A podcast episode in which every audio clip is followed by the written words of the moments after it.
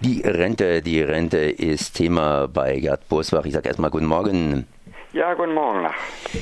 Ja, ich habe Ihren Text gelesen und äh, da schreiben Sie ganz einfach, dass die Rente zu niedrig ist, dass man da bedeutend mehr bezahlen muss. Oder andersrum ausgedrückt, die gesetzliche Rente ist seit 2000, seit dem Jahre 2000 drastisch gesunken. Und äh, da kann man natürlich fragen, ganz, ganz kurz, woran liegt das? Beziehungsweise 50 Prozent real weniger. Das ist die Hälfte, ne? Ja, äh, ein bisschen anders ist nicht 50 Prozent real weniger, sondern heute müsste die Rente um 50 Prozent aufgestockt werden, damit wir das Niveau der Rente von 2000 hätten, inklusive Preissteigerungen. Das ist ein riesiger Batzen und es gibt halt mehrere Gründe dafür, ähm, die auch äh, nach meinem Blick fast alle politisch gewollt waren, fast alle sage ich mal. Man hat erstmal das Rentenniveau, das was ein Rentner bekommen sollte, abgesenkt ähm, in der Hoffnung, man, dass die dann privat vorsorgen und über die private Vorsorge was dazukommt. Da habe ich ja schon viel zu gesagt, das hat überhaupt nicht geklappt, diese Hoffnung. Das ist aber nicht der einzige Grund. Ne? Es gibt zwei weitere dicke Gründe. Das andere, äh, der eine ist halt der Niedriglohnsektor, den man so um 2003, 2004 in Deutschland aufgebaut hat, die man bewusst aufgebaut hat. Das ist jetzt kein Versehen der Wirtschaft oder der Politik gewesen, sondern Gerhard Schröder hat sich dann halt gerühmt, dass wir den größten Niedriglohnsektor in Europa aufbauen und damit halt wettbewerbsfähig werden.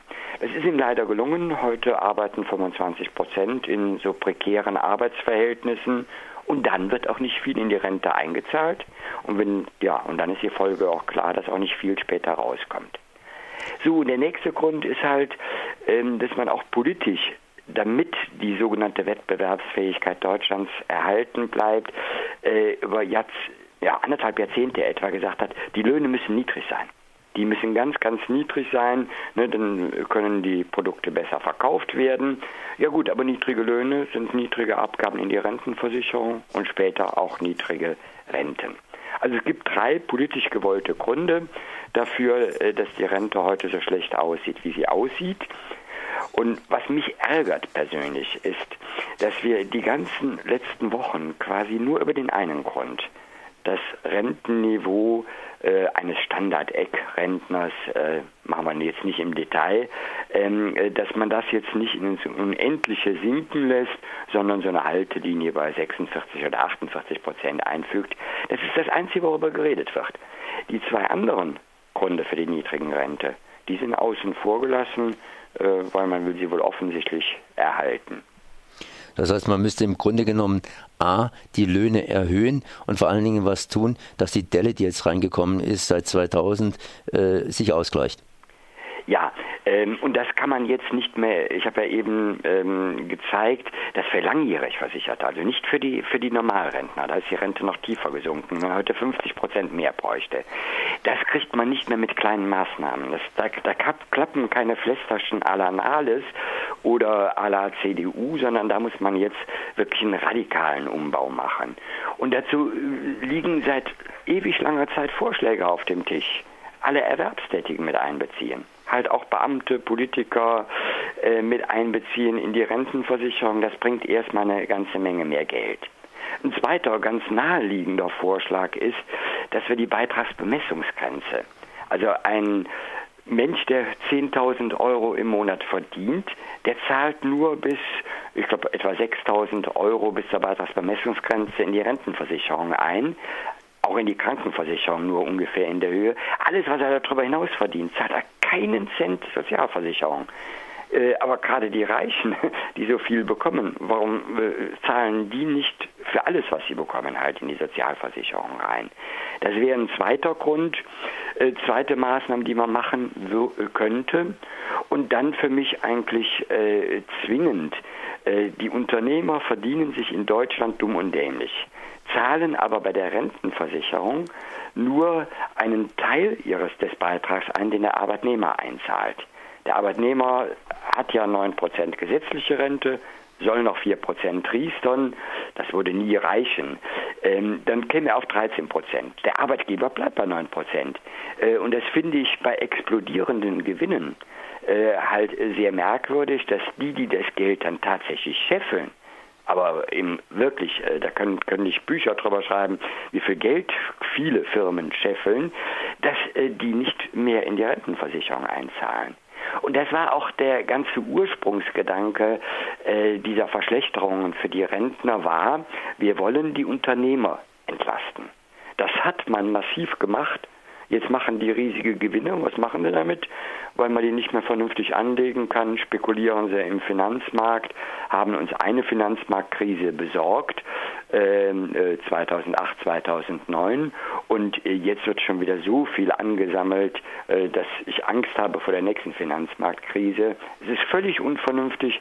Das Geld gehört in die Rentenkasse und über die Rentenkasse äh, an die Rentner. Das heißt, wenn sie in die Rentenkasse aber einfließen würde, dann würden ja erstmal auch die Arbeitnehmer oder alle ein bisschen weniger äh, kriegen, aber die Rentner mehr. Das heißt, sprich, wir würden auch da auf die Art und Weise eine Nachfrage umverlegen oder wie sehen Sie das?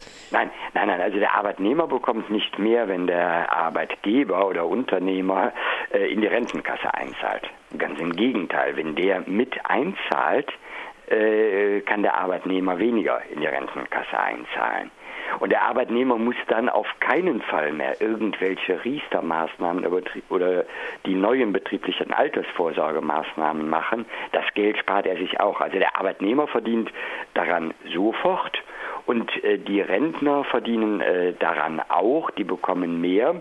Ich habe ja gesagt, wenn sie das Niveau von 2000 erreichen wollten, müssten sie 50 Prozent mehr bekommen lassen wir sie da wenigstens 20 Prozent mehr bekommen, damit die Altersarmut äh, nicht weiter rapide äh, steigt. Ähm, also beide verdienen. Äh, der, der nicht verdient, ist äh, der Unternehmer, der aber mit den Gewinnen sowieso nicht, äh, teilweise überhaupt nichts Vernünftiges anfangen kann. Ähm, ich weiß, dass das für viele Fremdwörter sind, dass Unternehmer so viel Geld verdienen. Ähm, deshalb ganz kurz eine Bemerkung dazu. Ich habe mal die äh, Unternehmensgewinne der DAX-Konzerne mir mal angeguckt, inklusive der Firmen, die dicke Verluste schreiben was ja oft auch selber schuld sind. Also da sind auch die Verlustunternehmen mit drin. Da bekommt ein DAX-Unternehmen pro Mitarbeiter im Unternehmen nochmal über 20.000 Euro im Jahr Gewinn. Das heißt, der Arbeitnehmer äh, hat also 2000 Euro etwa pro Monat, die er als Gewinn für die DAX-Konzerne. Das sind riesige Gewinne, die kann man sich gar nicht mehr vorstellen und die können die auch gar nicht mehr handeln. Äh, sondern stecken sie in windige Finanzmarktprodukte. Da ist das Geld, was wir dringend brauchen, um die heutigen Rentner wieder besser zu stellen und um die Arbeitnehmer zu entlasten. Und damit haben Sie, Sie haben da ein gutes Reizwort angesprochen, nämlich dann die Binnennachfrage gestärkt. Ähm, ein Teil unserer Probleme oder auch der Weltwirtschaftsprobleme liegt ja daran, dass Deutschland wie Jeck exportiert, mehr exportiert als importiert. Ähm, das macht einen Teil der Probleme, aber ich weiß nicht, ob Sie da jetzt noch drüber reden wollen, weil das ist ja wieder ein anderer Flügel. Ähm, über die Maßnahmen, die ich angedeutet habe, würde die Binnennachfrage gestärkt und das wäre für eine solide Wirtschaft deutlich günstiger, als Unternehmer zu entlasten und damit alle Güter, nicht alle Güter, aber viel mehr Güter in den Export zu schicken. Genau, und das war Gerd Bosbach, Professor Gerd Bosbach, Professor für Statistik. Ich danke mal für dieses Gespräch. Merci. Ja, ich danke ebenfalls. Tschüss.